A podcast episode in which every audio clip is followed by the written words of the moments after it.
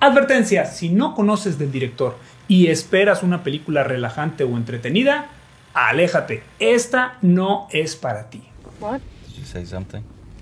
Una pareja hace un viaje en carretera para conocer a los padres del novio en una compleja metáfora de autoconocimiento existencial, filosófico, profundo, basado en la novela de Ian Reid con el mismo nombre. Una de las cartas fuertes de Netflix para los premios Oscar del próximo año. Tiene momentos de fotografía muy bonita, un gran trabajo de corrección de color, vestuario y maquillaje muy peculiar, en un formato extraño para hacer una producción de Netflix de 4.3, que es casi un cuadrado, distinto a, a la dimensión de las televisiones de hoy en día y por supuesto de las pantallas de cine.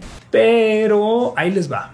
Empezando porque tiene unas escenas de diálogos muy largas, en una sola locación, que para mí fueron desesperantes y casi me hacen tirar la toalla y quitar la película. Y me refiero a diálogos de media hora en los que tocan temas bien profundos y saltan de un concepto a otro que es muy difícil, muy pesado seguirles el ritmo. En momentos parecen proyecciones de la conciencia de diferentes personas o sueños o incluso hasta pesadillas representadas de distinta manera. Los personajes secundarios se avientan unas interpretaciones muy buenas que parecen exageradas pero son consistentes.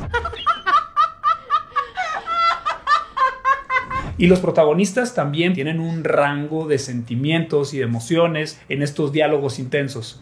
Pero creo que es una peli que va a dar para muchas interpretaciones, va a ser de esas que encarguen en la carrera de cine para que las analicen y la vean 10 veces y le saquen mil cosas. Live.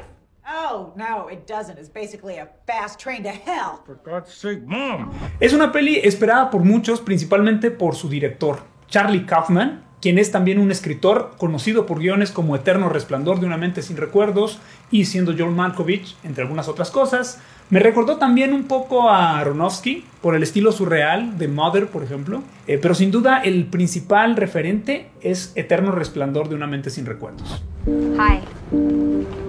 Sorry. I just said hi. Eterno Resplandor, que es una película que también raya en lo experimental, es una de las favoritas de la gente por la forma tan original de abordar el tema de los recuerdos. My name is Joel Parrish, and I'm here to erase Clementine Krasinski. A diferencia de Eterno Resplandor, aquí los protagonistas no son tan conocidos como en su momento eran Jim Carrey y Kate Winslet. También esta historia no tiene una línea de realidad tangible, como en Eterno Resplandor que hay una propuesta de, un universo en donde se hacen estos borrados de mente. Aquí no hay algo que tenga una lógica o sentido claro una película para pensar si tienes ganas de pensar y si tienes tiempo de, de admirar una obra como si fueras a ir a un museo. Si no te gustan a ti las películas experimentales, que no tengan historias claras y finales entendibles, ¿quieres algo más relajado? Nos vemos la próxima semana y hablamos de algo mucho más relax y para todo público. Soy Jorge Porras, hablemos cine.